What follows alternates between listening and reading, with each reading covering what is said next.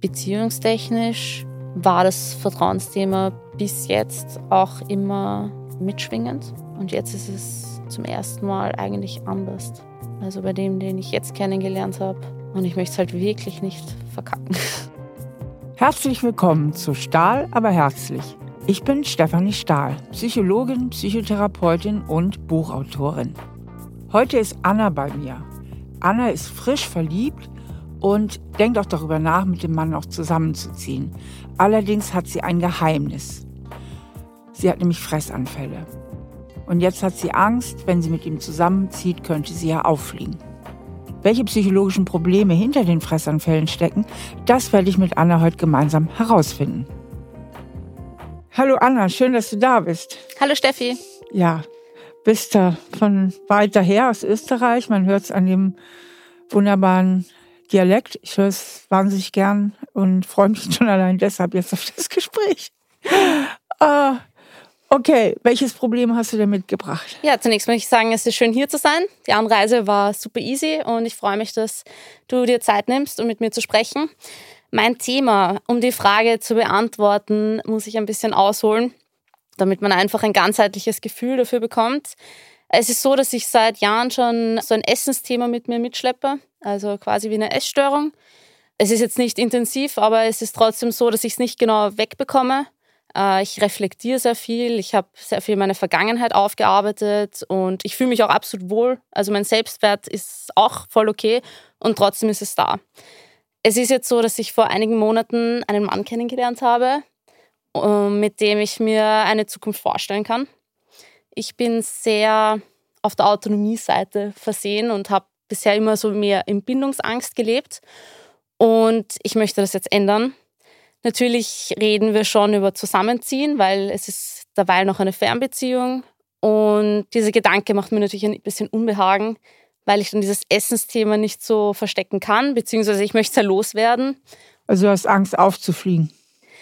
Ja, ich, ich hätte kein Problem, es ihm irgendwie zu sagen, aber für mich sind diese Episoden quasi, da kann ich da kann ich frei sein, da kann ich einfach in meiner Wohnung, da brauche ich nicht damit rechnen, dass wer heimkommt. Und, mhm.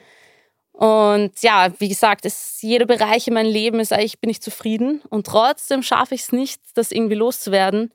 Jetzt habe ich mir gefragt, ist das wirklich noch ein emotionaler Ballast, den ich mitschleppe oder sind es irgendwie eingeübte Verhaltensweisen über die Jahre, dass diese Synapsen einfach im Kopf mhm. sind und ich deswegen das nicht loswerde. Du hast ja gesagt, eben Du wärst immer so auf der autonomen Seite gewesen. Was meinst du damit? Kannst du uns da ein bisschen abholen oder mich da ein bisschen mit reinnehmen? Ja, es ist äh, so, dass ich Einzelkind bin. Das heißt, äh, meine Eltern haben auch sehr viel gearbeitet und meine Mutter war immer sehr darauf bedacht, mich absolut selbstständig zu erziehen. Und auch mit dem Gedanken, okay, ich brauche niemanden, ich schaffe das alleine. Und ich habe einfach gemerkt, wenn dann Menschen oder in Partnerschaften sie mir zu nahe kommen, dann mache ich auch wieder einen Rückzieher. Was heißt denn das für dich, wenn du jetzt sehr selbstständig erzogen wurdest ähm, und ich schaffe das alleine? Da hängt ja irgendwie in der Tiefe noch ein bisschen mehr dran. Ist das auch sowas, ich vertraue besser keinem anderen oder was hat dich dazu bewogen? Ich meine, selbstständig sein ist ja das eine. In der Partnerschaft deswegen Rückzieher zu machen, da fehlt ja noch so ein bisschen was an Erklärung. Kannst du mal die Lücke füllen? Mmh.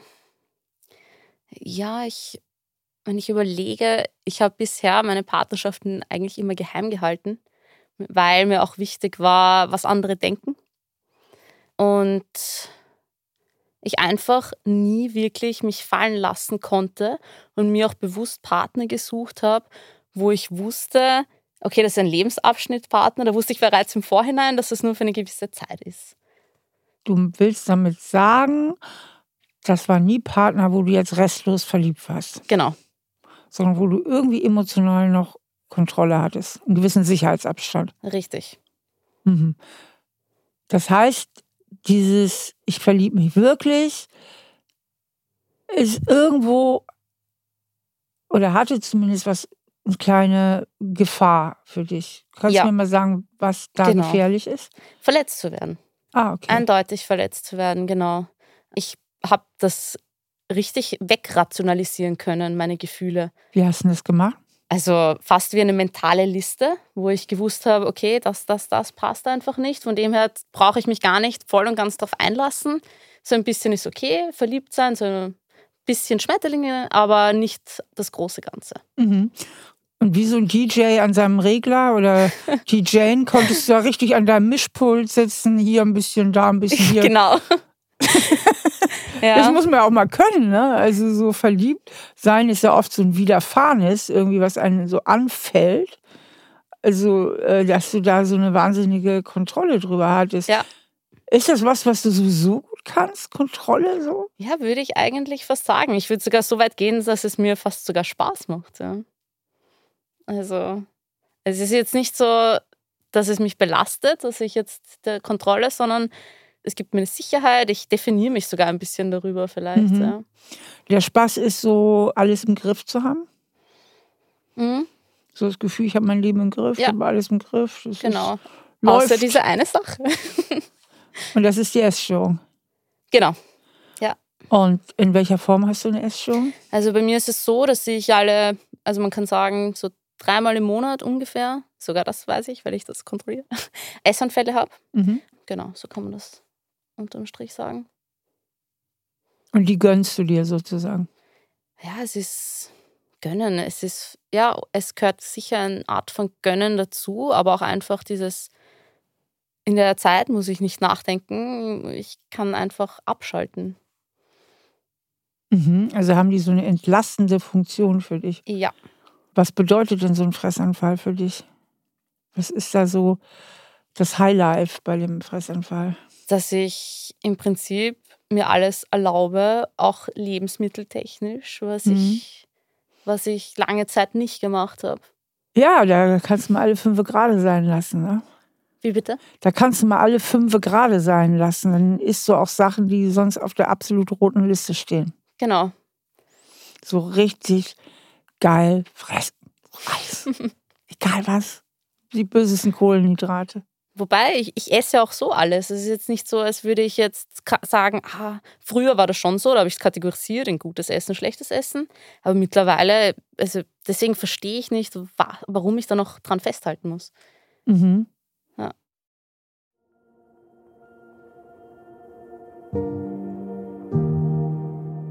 Bei Fressanfällen, die man auch Binge-Eating nennt, isst der oder die Betroffene viel, viel, viel mehr, als sie tatsächlich brauchen würde.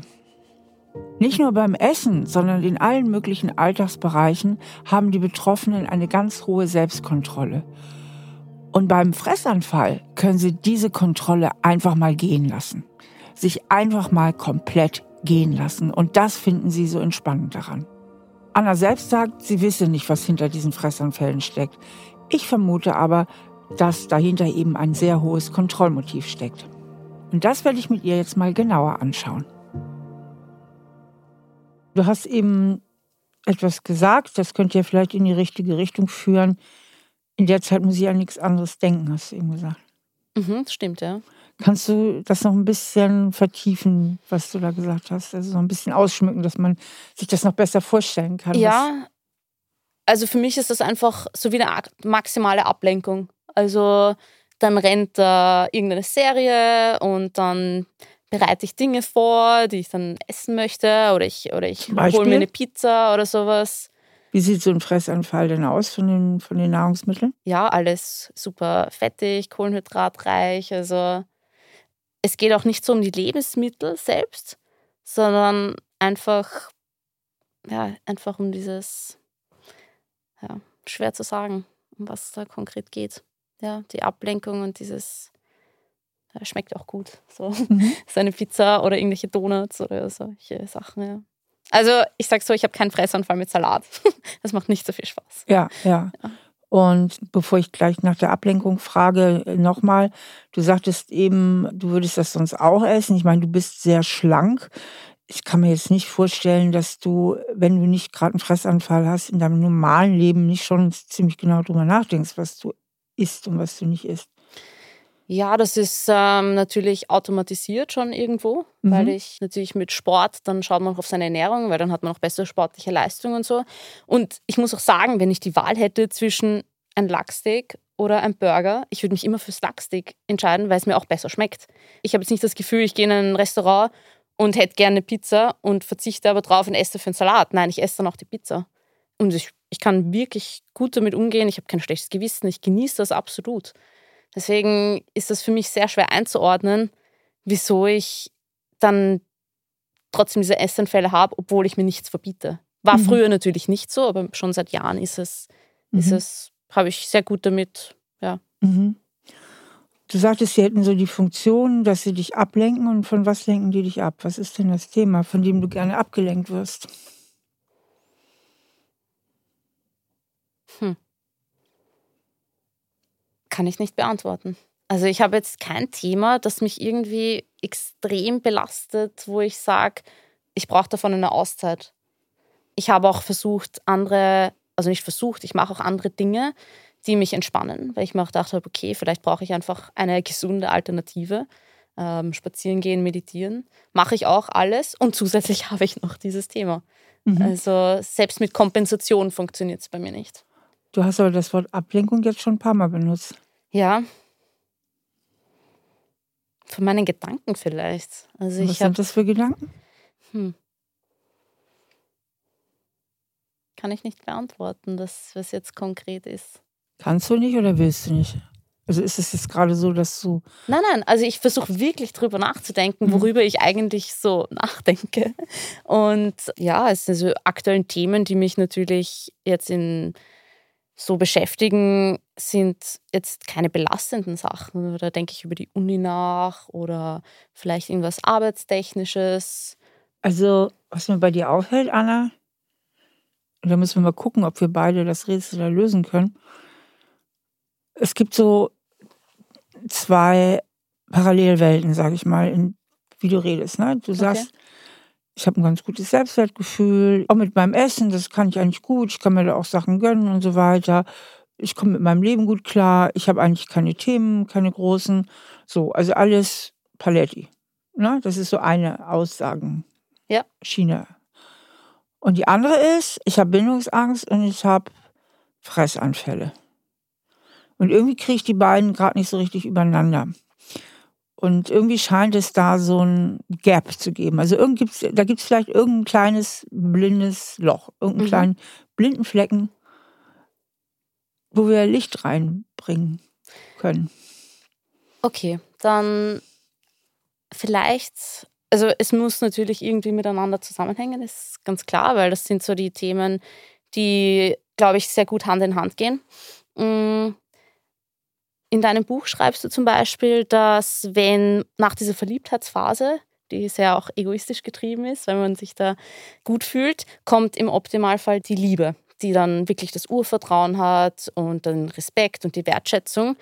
Und mein Gedanke zum Beispiel, der mir auch natürlich ein bisschen Angst macht, ist, was ist, wenn die nicht kommt? Ist das auch ein fließender Übergang? Ich möchte zum Beispiel nicht in alte Verhaltensmuster wieder zurückrutschen. Was sind denn alte Verhaltensmuster? Unsicherheit bezüglich der Bindung, dann Rückzug, ähm, den Partner nicht mehr ganz teilhaben zu lassen. Was meinst du eigentlich mit Unsicherheit bezüglich der Bindung? Was heißt das genau? Du bist ja unsicher, ob dein Partner dich liebt oder bist du unsicher, ob du ihn liebst? Oder? Also unsicher im Sinne von, ob ich dann noch so meine Autonomie bewahren kann. Mhm. Was heißt das für dich innerhalb von einer Beziehung, die Autonomie bewahren? Was hast du da für Bilder im Kopf? Also zum Beispiel könnte ich mir sehr gut vorstellen, dass wenn man sagt, irgendwann, weil wir in einer Entfernung voneinander wohnen und er wäre bereit, zu mir zu ziehen, dass man trotzdem zwei unterschiedliche Wohnungen hat, aber im gleichen Haus. Warum ist dir das so wichtig? Weil das einfach mein Rückzug ist, wo nur ich sein kann, in meinen mhm. eigenen vier Wänden quasi. Und wofür brauchst du so viel Rückzug? Was gibt dir da so viel Sicherheit im Alleinsein? Mm. Also wenn ich jetzt an meine Kindheit denke, dann war das immer, also wenn ich ganz alleine zu Hause war, immer so, da ist mir keiner auf die Nerven gegangen. Da musste ich nicht irgendwelchen Erwartungen entsprechen. Da konnte ich einfach nur tun und lassen, was ich wollte. Mhm. Passt zum Fressanfall. Genau. Auf den Punkt gebracht. Ja. Oder? Ja, genau. Habe ich jetzt sofort die Assoziation. Ja. Einfach so einfach essen, was ich will. Scheißegal, ob es gesund ist, ob es dick macht, egal. So dieses, das ist so eine, wie so eine Party-Exzess, weißt du so? Oder? Äh, Ich weiß ich nicht, ich mache nicht so viel Party, aber ja, ein Loslassen einfach. Ja, loslassen, Ja, ne? genau. Und zwar exzessiv loslassen. Nicht nur ein bisschen, exzessiv. Ja, genau. Ne? Wie wenn in deinem System einfach zu viel Spannung wäre, ne? zu viel Selbstbeherrschung, zu viel Disziplin, zu viel Anpassung.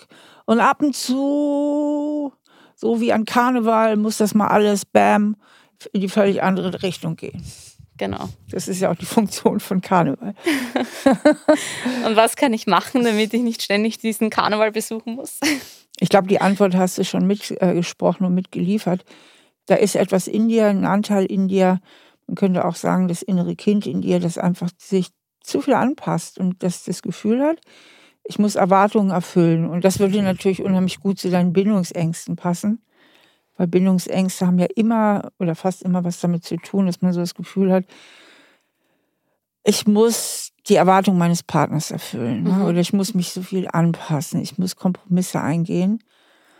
Und das gibt dann ja immer so das Gefühl, ah, dann komme ich aber zu kurz, dann kann ich nicht ich selbst sein. Ich selbst kann ich dann eigentlich nur sein, wenn ich mich wieder in meine vier Wände zurückziehe und kein potenzieller Erwartungsträger irgendwie in der Nähe ist. Nur dann gebe ich mir die Erlaubnis, mal ganz bei mir selbst zu sein. Ist ja fast traurig eigentlich. Ich denke jetzt sogar fast weiter. Wenn man jetzt das irgendwie so in den Griff bekommt und sagt, okay, ich, ich binde mich und ich fühle mich glücklich und ich kann ich selbst sein. Wie ist das dann eigentlich, wenn man ein Kind bekommt? Weil dann hat man ja ständig einen Erwartungsträger. Das muss ja dann, ist ja quasi dann der Next Step. Weil das ist zum Beispiel, ich bin jetzt im Alter, wo man sich das sehr gut vorstellen könnte. Und ich, ich möchte dieses Happy Ending für mich haben. Und ja, und das ist halt dann der nächste Step, der irgendwie. Mhm. Das wäre ja halt noch mehr Festlegung und noch mehr Verpflichtung. Aber bleiben wir mal erstmal beim ersten Step, wie du sagst. Da hast du ja eine Prägung abbekommen von daheim. Ne? Mhm, ja. Und diese Prägung, die beherrscht dich ja noch. Und diese Prägung hat was damit zu tun, dass du Erwartungen erfüllen musst. Kannst du einfach mal so ein bisschen erzählen, wie das war als Kind? Wie war das denn? Was haben deine Eltern erwartet? Mm, Bei mir war das so, dass ich sehr früh auf mich alleine gestellt war. Also meine Mom ist sehr früh wieder arbeiten gegangen. Mhm. Mein Dad hat nicht wirklich gewusst, mit mir anzufangen als kleines Kind. Mhm. Also der hat so sein eigenes Ding gemacht. Das heißt, zu dem hattest du auch gar nicht so eine Beziehung? Nein, erst später. Genau. Und ich war dann halt dadurch, dass meine Mutter dann auch Schichtdienst hatte, sie hat immer zwölf Stunden gearbeitet. Mhm. Und dann natürlich, wenn es in der Nacht war, hat sie untertags geschlafen. Ähm, war ich oft bei anderen Menschen Mhm. oder bei Verwandtschaft, die halt auf mich aufgepasst haben. Von dem her war ich auch, würde ich sagen, sehr angepasst. Ja. Weil wer will natürlich auf ein stimmes Kind aufpassen? Niemand. Von daher würde ich sagen, war die Erwartungshaltung immer eher die wohlerzogene, ja, genau, die wohlerzogene. Mhm. Ja, also muss es lieb und artig sein, wohlerzogen, angepasst. Da war zu wenig Bindungssicherheit, ne? Also eigentlich zu wenig Sicherheit, zu wenig Vertrauen. Und was ich da auch raushöre, eigentlich ein zu wenig von, ich bin wirklich willkommen. Ja. Also, ich bin mir sicher, dass mich meine Eltern sehr geliebt haben, aber es war halt einfach extrem schwierig, wenn man dann nicht wirklich ständig da sein kann aufgrund von beruflichen Sachen auch. Und Was war denn so ein vorherrschendes Gefühl aus deiner Kindheit, wenn du mal so rein fühlst in deine Kindheit? also ich habe eher das Gefühl gehabt, meine Mutter ist eher so in, im Helfersyndrom drinnen, dass meine Mom immer mehr für andere da war als wie für mich. Mhm. Und als Kind, wie hat sich das dann angefühlt? Ja, alleine zu sein. Allein sein. Mhm. Genau. Kannst du das noch so spüren, dieses Alleinsein? Also es hat ja auch ein bisschen was mit Verlassenheit und Einsamkeit dann zu tun, oder? Schon, ja. Oder halt zu funktionieren, damit man auch die Mom entlasten kann. Mhm. Also hast du Verantwortung für deine Mutter auch übernommen? Ja, definitiv. Ich kann mich auch noch erinnern, wenn meine Eltern sehr gestritten haben, bin ich als Kleinkind schon zu ihr gekommen, habe sie natürlich weinend gesehen und habe gesagt, ah, verlass den Papa, lass dich scheiden, ich gehe mit dir mit. Mhm. Also und welches Kleinkind sagt das bitte? Ja, und vor allem ist das auch ganz schrecklich, wenn die Eltern sich so streiten. Ne? Ja. Also da hätte die Mama ja eigentlich zu dir kommen müssen und nicht umgekehrt, oder? Und dich trösten und sagen, alles wird gut. Aber du hast ja die Mama getröstet. Also du hast sehr, sehr viel Verantwortung auf deine Schultern genommen. Mhm. Ja, auch nach ihren Nachtdiensten. Also da musste ich immer ganz besonders leise sein. Dann mhm. habe ich immer geschaut, dass ich nicht mal einen Mucks mache, weil das natürlich recht anstrengend ist, wenn man da zwölf Stunden im Operationssaal dann ist und dann mhm. nach Hause kommt und Migräneanfälle hat und so Sachen. Mhm, mh. ja. Hui, da hast du dich als Kind ganz schön ähm, leicht gemacht, ne? Mhm.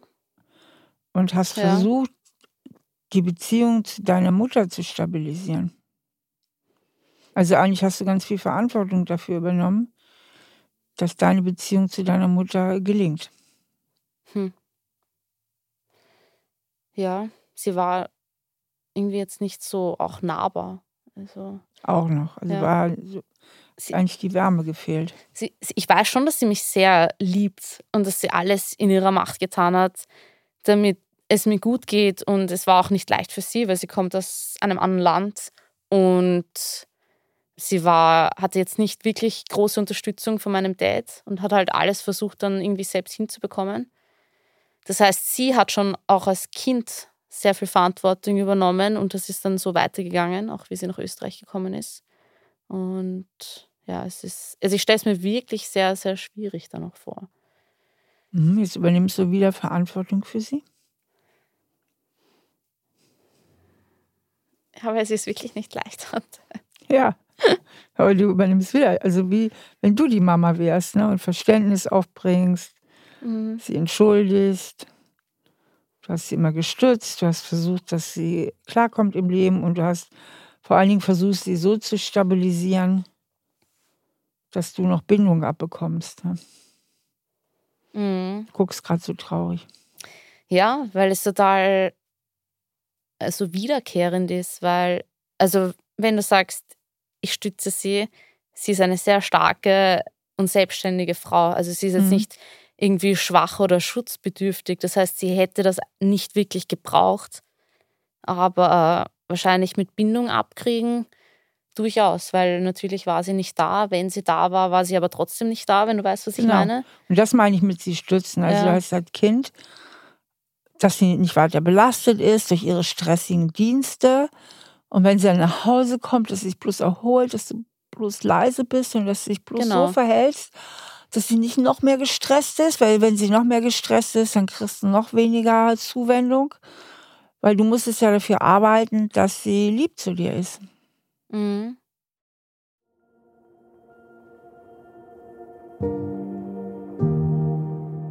Anna war als Kind überangepasst, weil ihre Mutter immer so gestresst war. Und die kleine Anna spürte, sie darf der Mama nicht noch mehr zur Last fallen. Sie muss irgendwie pflegeleicht sein, sie muss der Sonnenschein sein von ihrer Mutter. Sie darf sie auf keinen Fall belasten. Das heißt, die Mutter hat auch oft an Annas Bedürfnissen eigentlich vorbeigesehen und vorbeigehandelt. Anna selbst hat sich mit ihren Bedürfnissen und Wünschen gar nicht so richtig wahrgenommen gefühlt von der Mama. Und das bewirkt halt sehr häufig bei Kindern, dass sie so eine tiefe Überzeugung entwickeln, die natürlich nicht bewusst ist, eigentlich kann ich mich in diesem Leben nur auf mich selbst verlassen. Ich bin allein, ich muss es alleine schaffen.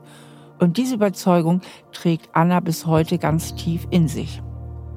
Diese autonome Position auf der Anna verhaftet ist, bietet ihr Sicherheit und Kontrolle, weil sobald sie jemand anders wirklich vertrauen müsste und sich in eine Beziehung einlassen müsste, kommt ja die alte Angst hoch, dass das sowieso nicht funktioniert, weil sie ja sowieso allein ist. Wenn sie hingegen direkt beschließt, ich schaffe es nur allein, dann hat sie auch Kontrolle über das ganze Geschehen. Eine Beziehung hingegen, wo es um das Thema Vertrauen geht und nicht um Kontrolle geht, fühlt sich deswegen schnell etwas bedrohlich für sie an. Ich kann mich auch nicht wirklich erinnern, wenn ich jetzt zurückdenke, wie das war. Also bei meinem Dad weiß ich schon, okay, dann sind wir vom Fernseher gesessen, auch wenn es nur Fernsehen war, aber wir haben dann vielleicht gekuschelt oder uns irgendwelche Tee und Kekse reingezogen oder sowas. Solche Erinnerungen habe ich mit meiner Mutter gar nicht. Mhm, da war immer so ein Abstand? Ja, ich kann nicht sagen, ob es wirklich physischer Abstand und auch emotional, vermutlich eh beides, ja. Mhm. Also, oder dass man irgendwelche Unternehmungen oder sowas unter, also gemacht hat. Ja. Es klingt so unverbunden. Unverbunden? Unverbunden, mhm. ja. Ja. Und das ist ja auch, was du so betonst, dass du eigentlich immer so auf dich allein gestellt warst. Unverbunden von ihrer Seite aus, von meiner oder einfach? Von beiden. Okay. Zu wenig Bindung. Es ist total witzig, weil wenn sie mit ihren Freundinnen über mich redet, dann sagen ja immer alle, ah, ihr habt so eine tolle Beziehung miteinander. Ja. Vielleicht ist, ist das heute so. Ja, Wie ist es denn heute? Also, wir können über alles reden. Ich bin auch sehr, sehr offen in meiner Kommunikation, beider meiner Eltern gegenüber. Dass wir jetzt Dinge heute unternehmen, ist nicht so. Mit meinem Dad absolut. Ja, sehr viel. Aber ich habe jetzt auch nicht das Bedürfnis, also ich habe es versucht, Sachen mit ihr zu unternehmen. Also die Kommunikation ist offen, aber dass man jetzt Sachen macht, ist nicht so der Fall. Mhm. Ja. Genau. Ist das heute eine Mutter-Tochter-Beziehung oder ist es eher was Freundschaftliches? Was ist denn dein Feeling so? Hm. Was ist dein Gefühl zu deiner Mutter? Ein gutes. Im Sinne von, dass sie für mich da ist und ich ihr alles sagen kann. Aber kein freundschaftliches im Sinne von, dass ich jetzt mit ihr irgendwie mir vorstellen könnte, jetzt ah, wir treffen uns auf ein Café oder. Also es ist fast so, sie kümmert sich, aber ich brauche es nicht wirklich. Macht das Sinn? Wenn du es mir noch ein bisschen genauer erklärst, bestimmt. Sie ist da, sie ist ähm, sehr interessiert an meinem Leben und dass es mir gut geht. Quasi das, was Mütter laut Bilderbuch halt so machen. Aber ich würde mir ein bisschen mehr wünschen im Sinne von Unternehmungen und dass man wirklich, dass sie nur Zeit für mich mal hat. Mhm. Und das habe ich aber nie wirklich bekommen und auch jetzt nicht. Okay, dass sie einfach mal wirklich für dich da ist. Genau. Und da ist eine Sehnsucht. Ja. Oh ja, auf den Punkt gebracht, das ist genau das. Mhm. Also fehlt dir eigentlich die Mama. Mhm.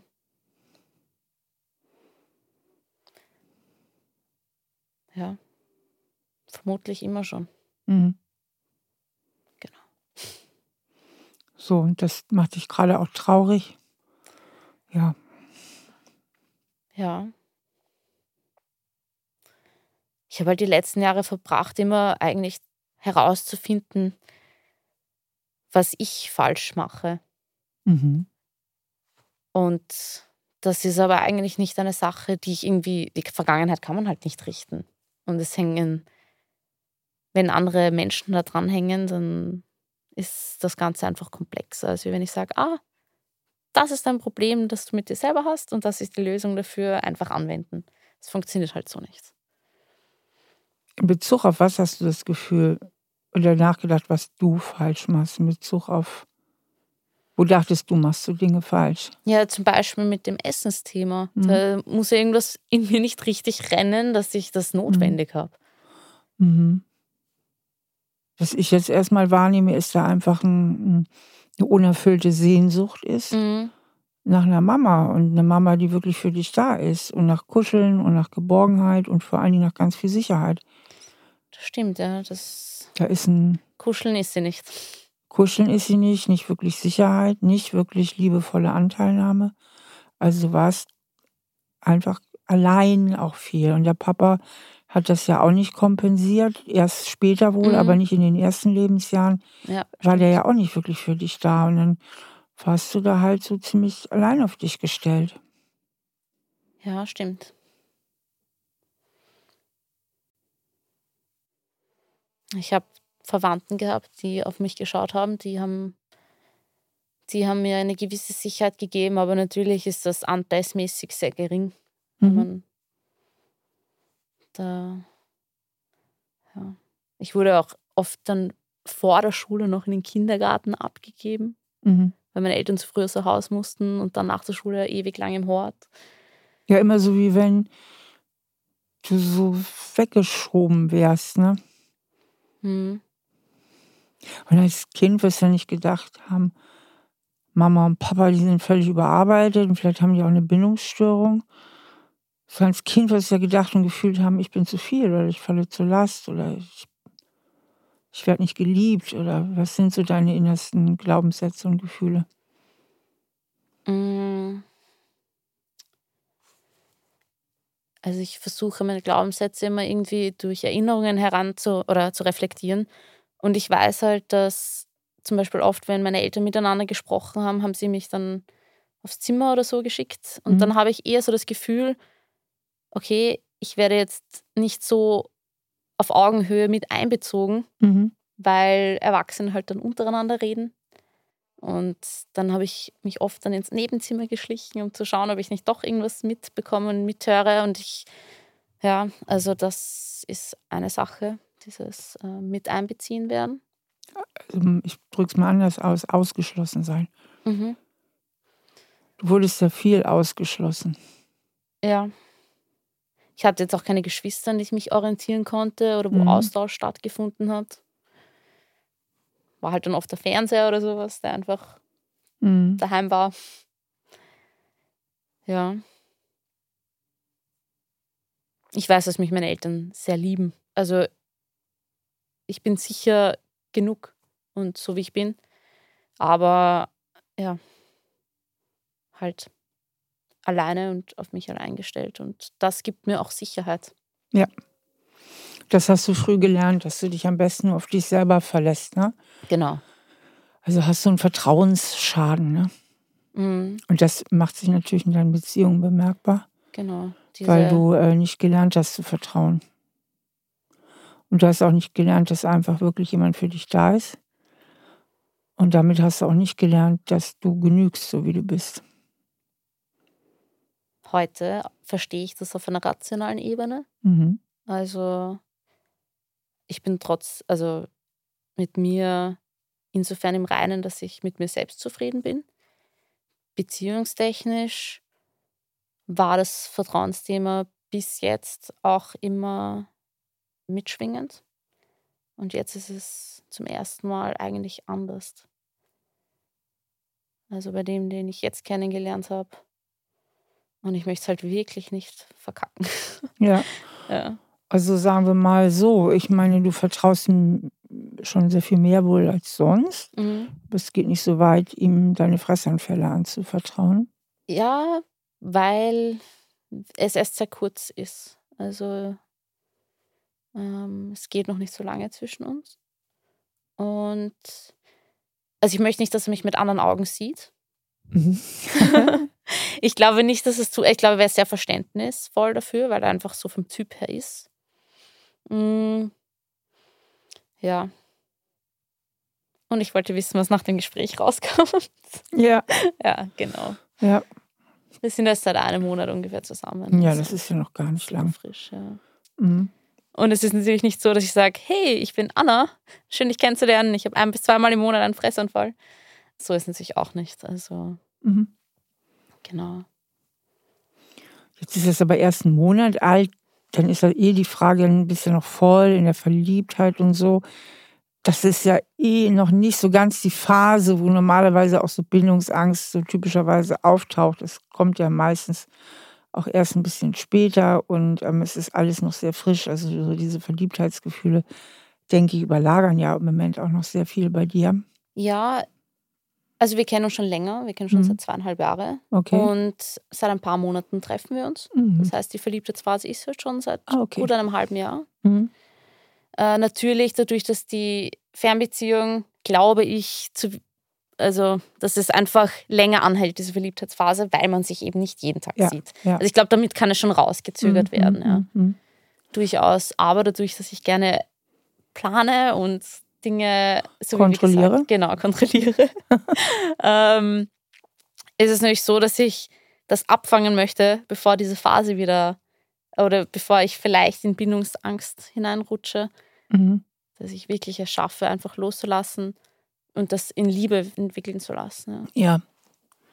Also dein eigentliches Problem ist ja, oder dein, ja, ich nenne es jetzt mal Problem, dass da diese Sehnsucht nach mütterlicher Liebe da ist, ne? Und so ein Gefühl von, ich bin allein, ich werde häufig allein gelassen und ich muss mich irgendwie anstrengen, um Wärme abzukriegen.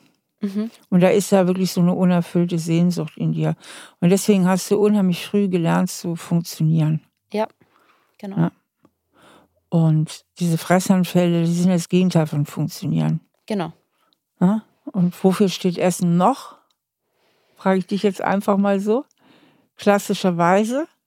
Ja, normalerweise ist Essen sehr viel mit Emotionen verbunden und Geborgenheit, weil Genau. als Baby wirst du ja auch gestillt und da Ja. erfährt man unheimlich viel Liebe in diesem Nahrungsaufnahmeprozess auch. Ja. Genau. Ja. Essen ist einfach auch ganz eng verbunden mit Nähren, Ja. genährt werden, Mhm. geliebt werden, Geborgenheit und dieses genährt werden, Ja. das ist zu kurz gekommen bei dir. Mhm. Ja, stimmt. Ja. Und ich glaube, das ist diese ganze Sehnsucht, die sich da so Bahn bricht. Das sind jetzt einfach meine Assoziationen zu dem Thema. Mhm. Und auch dieses Loslassen von Kontrolle. Du funktionierst so gut. Weißt du, du hast immer so toll funktioniert. Du hast schon als Kind gut funktioniert. Mhm. Wow. Viel zu früh. Mhm. Ja, du hast immer toll funktioniert. Und bist ja auch weit gekommen mit allem. Ne? Nur dreimal im Monat. Da denkst du, scheiße, funktionieren. Ne? Jetzt wird gefressen. Ja, ja. Ja, und jetzt stopfe ich mal alles so in mich rein und so und hol mir was ja. zurück, Genau. was mir irgendwie auch immer gefehlt hat, ja.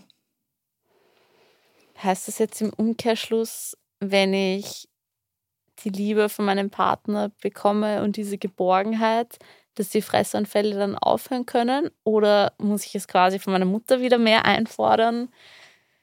Ich sag dir mal, welche Ideen ich Mhm. einfach so dazu habe. Also ganz großes Thema ist ja bei dir wie bei vielen Menschen, die dieses Thema haben. Es sind ja wirklich viele, die dieses Thema haben, dass sie früher als Kinder funktioniert haben, die Verantwortung übernommen haben, weil ihre Eltern irgendwie gestresst und überfordert Mhm. waren. Und das hast du ja auch gemacht. Also du hast dich zu viel angepasst. Mhm. Und dein wahres Selbst ist dadurch zu kurz gekommen, weil deine Eltern zu wenig auf deine Bedürfnisse eingegangen sind. So. Mhm. Und deswegen hast du gelernt, früh gelernt, ich muss, kann mich nur auf mich selbst verlassen. Ich muss ja auch irgendwie funktionieren. Ich muss ganz viel äh, Verantwortung übernehmen. Und unterm Strich, auch wenn du rational klar hast, hey, ich genüge und ich bin gut und so weiter, aber im tiefsten inneren Gefühl hast du nicht das Gefühl abbekommen, so wie ich wirklich bin, mit allem, was zu mir gehört, werde ich geliebt und ich muss einfach nur da sein. Das reicht, um geliebt zu werden. Liebe ist für dich immer mit, ich muss mich anstrengen und ich muss Erwartungen erfüllen verbunden. Mhm. Es reicht nicht, da zu sein. Hat nicht gereicht, du hast dich mal angestrengt. Und es reicht bis heute nicht, dass du einfach da bist. Mhm. Und deswegen brauchst du ja auch deine Rückzugswände. Mhm. Denn sobald dein Freund in der Nähe ist, kannst du nicht einfach nur du selbst sein. Das geht nur in deinen vier Wänden, wenn du alleine bist. Mhm. Und das, glaube ich, ist der erste Schritt in die richtige Richtung, dass du traust, sich also mehr und mehr zu dir selbst zu stehen. Und Ja sagst, wenn du wirklich Ja meinst und Nein sagst, wenn du auch wirklich Nein meinst, ja. Mhm. Und nicht, wenn ich bei dir bin, passe ich mich an und dann brauche ich erstmal wieder eine Erholungspause von der Anpassung, indem ich mich wieder trenne und in meine eigene Wohnung zurückgehe. Dann bin ich wieder ich selbst, dann kann ich mal durchschnaufen und dann gehe ich wieder zu dir und dann gehe ich wieder in die Anpassung. Mhm. Ich hoffe, ich weiß, wer ich bin. Die Frage taucht dann ja ganz, ganz oft auf, genau, wenn man so überangepasst hat, wer, wer bin ich überhaupt, was will ich überhaupt? Weil man das ja gar nicht gelernt hat, sich selbst zu spüren, mhm. wenn jemand anders da ist und immer nur dieses Anpassen gelernt hat. Ja. Und dieses sich selbst spüren ist vielleicht auch ein Thema der Fressanfälle, was auch noch mit reinspürt. Ja. Also nicht nur, jetzt bin ich dran, jetzt gebe ich Kontrolle auf, jetzt gibt es Nahrung im Bass, also im, ja. sondern, boah, das ist auch was, ich spüre mich da so, ne? Stimmt, ja. Währenddessen, danach fühlt man sich einfach nur scheiße. Ja. ja.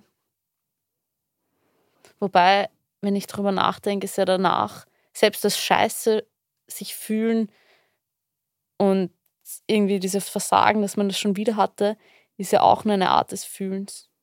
Mhm. Es ist ja dann, okay, es ist vielleicht negativ behaftet, aber es ist wenigstens Fühlen, am Leben zu sein. Okay. Mhm. Wenn ich jetzt darüber reflektiere. Okay. Und dem steht was gegenüber? Welcher andere Zustand? Mhm, zu funktionieren. Okay. Und wenn du funktionierst, dann fühlst du nicht so viel ich bin so absolut rational. Also meine Gedanken ist wirklich, ich denke dann einfach und ja, denken überwiegt fühlen, definitiv bei weitem.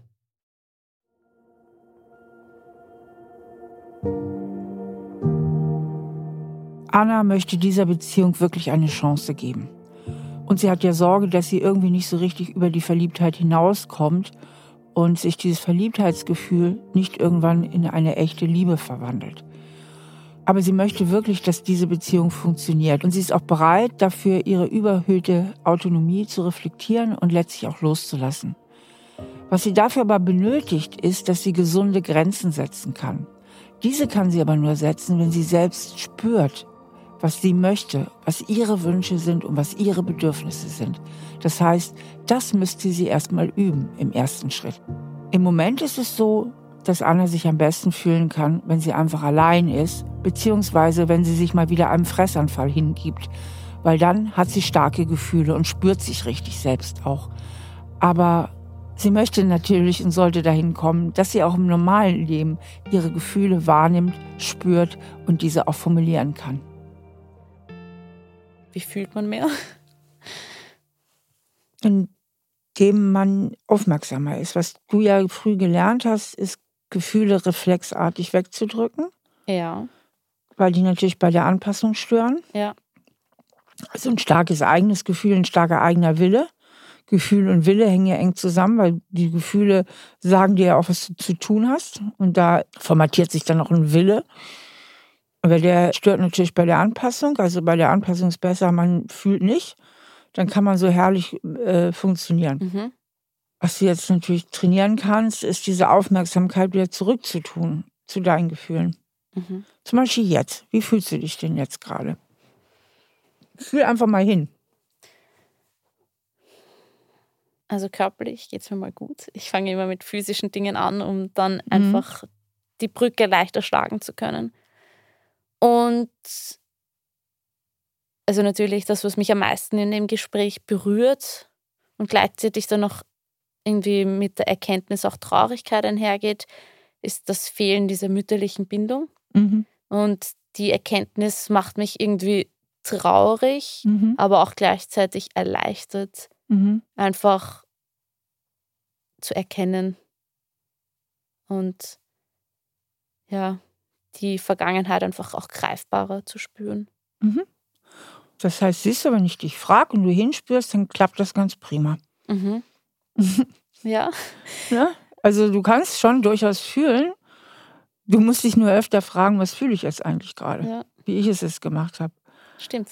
Ich habe es eh in deinem Buch auch gelesen. Man kann sich da irgendwie Erinnerungen setzen und ich habe dann auch so einen Timer mehrmals am Tag, um mich hineinzufühlen, wie es mir gerade geht. Und auch da merke ich, dass meine Gedanken dann einfach überhand nehmen. Also ich muss mich wirklich in Achtsamkeit üben und mich immer wieder zurückzunehmen. Gedanken ruhig, Gefühle an. Ja. Sehr richtig. schwierig für mich. Aber es ist der richtige Weg. Okay. Ne, du bist auf dem richtigen Weg, weil darum geht es, weil Was heißt eigentlich Authentizität? Authentizität heißt, ich fühle mich. Ne? Ich fühle, was ich fühle. Das ist der erste Schritt. Der ist natürlich die Voraussetzung dafür, um auch im Außen zu kommunizieren. Das will ich und das will ich nicht. Was nicht immer machbar ist. Man muss auch mal und man soll auch mal Kompromisse eingehen. Ja. Es ist auch mal wichtig, sich anzupassen. Ja, es geht ja. ja nicht darum, von morgens bis abends nur von sich und seinen Bedürfnissen zu reden aber anpassen kannst du irre gut. Das, darin brauchst du dich jetzt auch wirklich nicht zu trainieren. Da hast du schon lebenslanges Training. Was dir fehlt, ist das andere, wirklich dieses Spüren und auch mal eine gesunde Grenze zu setzen, mhm. wenn du mhm. was nicht willst. Aber das kannst du nur, wenn du vorher weißt, was du überhaupt willst. Ja.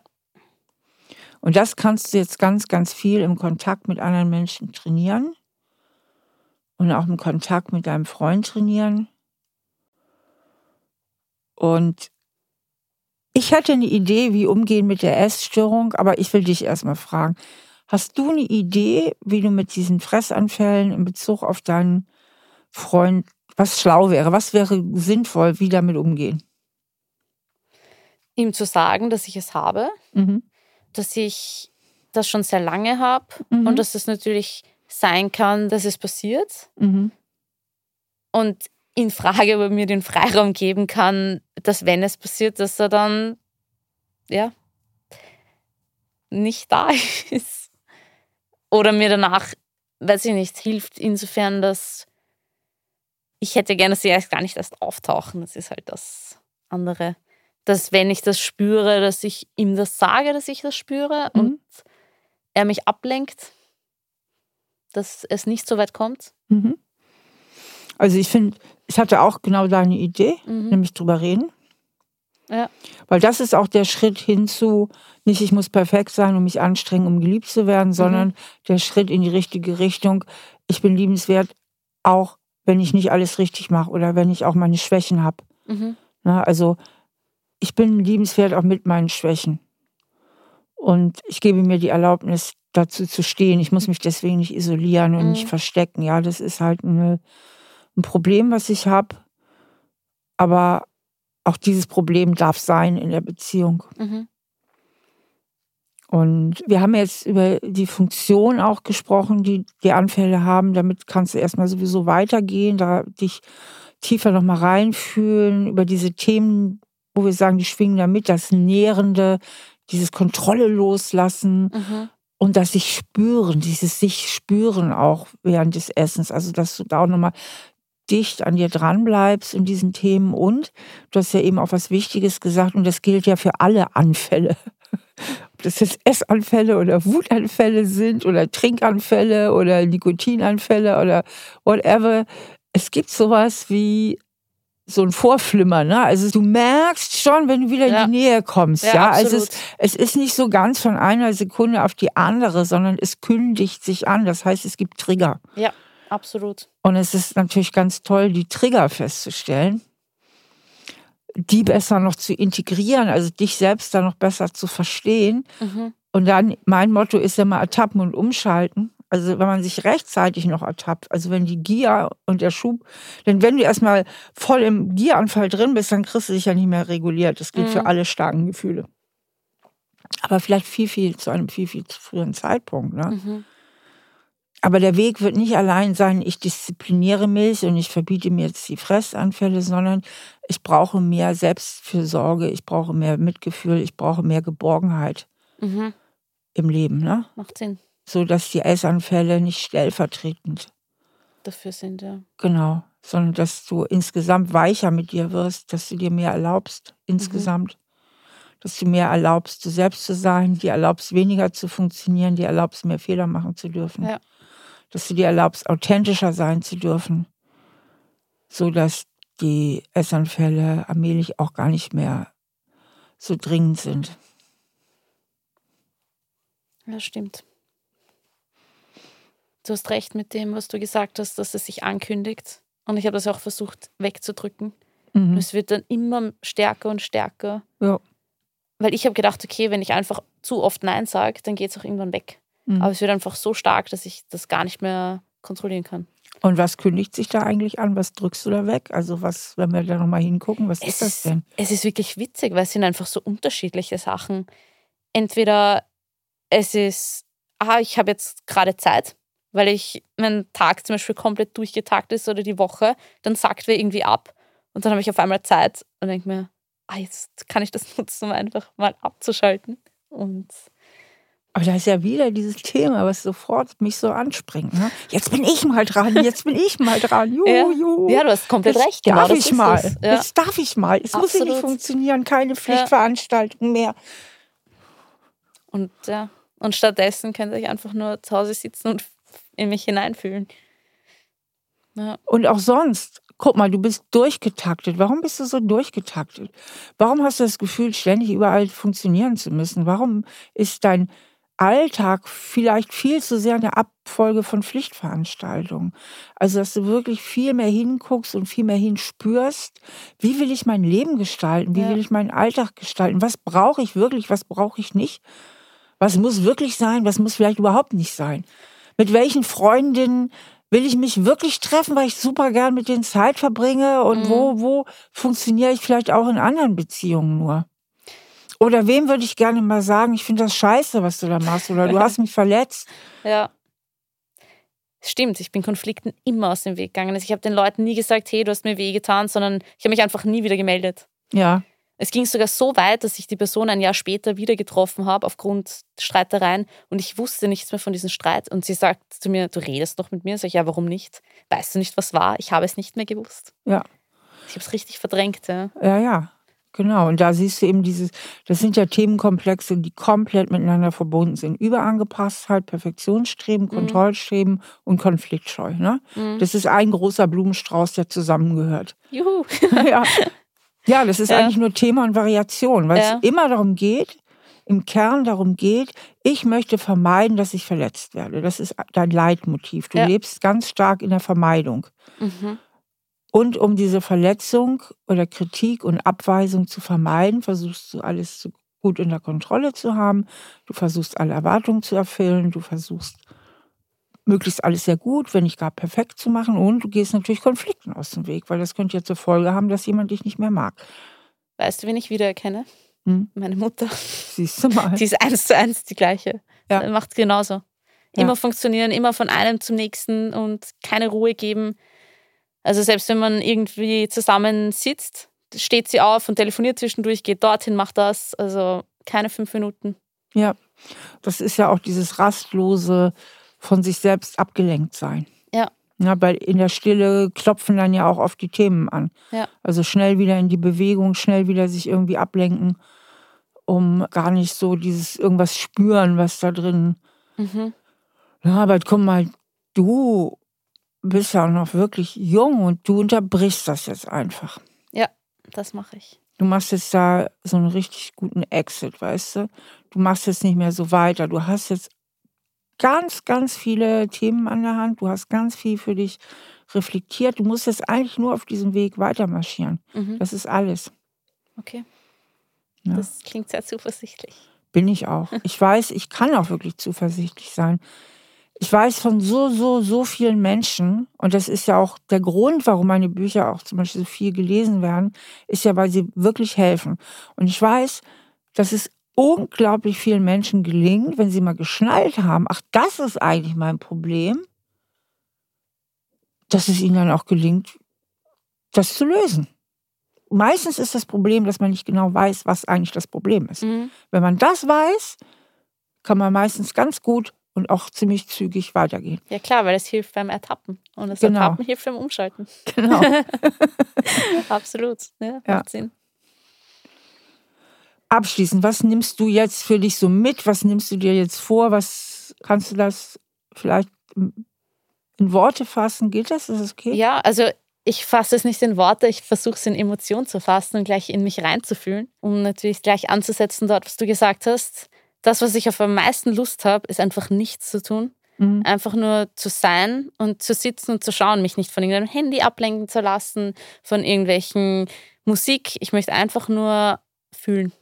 Und das möchte ich auch für die Zukunft für mich mitnehmen, dass ich jetzt nicht alles durchtakte und plane, sondern dass ich auch wirklich Leerläufe habe, in denen ich einfach nur sein kann. Wunderbar, wunderbar. Ich fühle mich gerade super erfolgreich. toll. Ich auch. Das machst du toll. Ja. Super, ich bin ja. begeistert. Schöner hätte man es jetzt gar nicht mehr sagen können. Toll, vielen, vielen, vielen, vielen Dank. Dank. Dir auch. Dankeschön. Dankeschön. Ja, das war für mich persönlich ein sehr schönes Gespräch mit Anna. Anna gehört zu den Menschen, die selbst sehr gut reflektieren können und das macht so ein Gespräch natürlich auch lebendig und sie hat halt auch eine große Motivation, sich persönlich weiterzuentwickeln und ich bin auch ganz zuversichtlich, dass ihr das gelingen wird. Ja, das war vor dem Sommer die letzte Folge. Jetzt gibt es eine kleine Sommerpause. Ende August bin ich wieder für euch da. Und wenn ihr zwischendurch Langeweile habt, dann schaut doch mal auf YouTube vorbei. Da habe ich mit meinem Co-Moderator Lukas Klaschinski aus meinem Podcast So bin ich eben ein Format und das heißt die Psycho-Couch und da besprechen wir alle möglichen psychologischen Themen. Bis ganz bald und ich wünsche euch einen schönen Sommer, eure Steffi. Stahl, aber herzlich. Der Psychotherapie-Podcast mit Stefanie Stahl.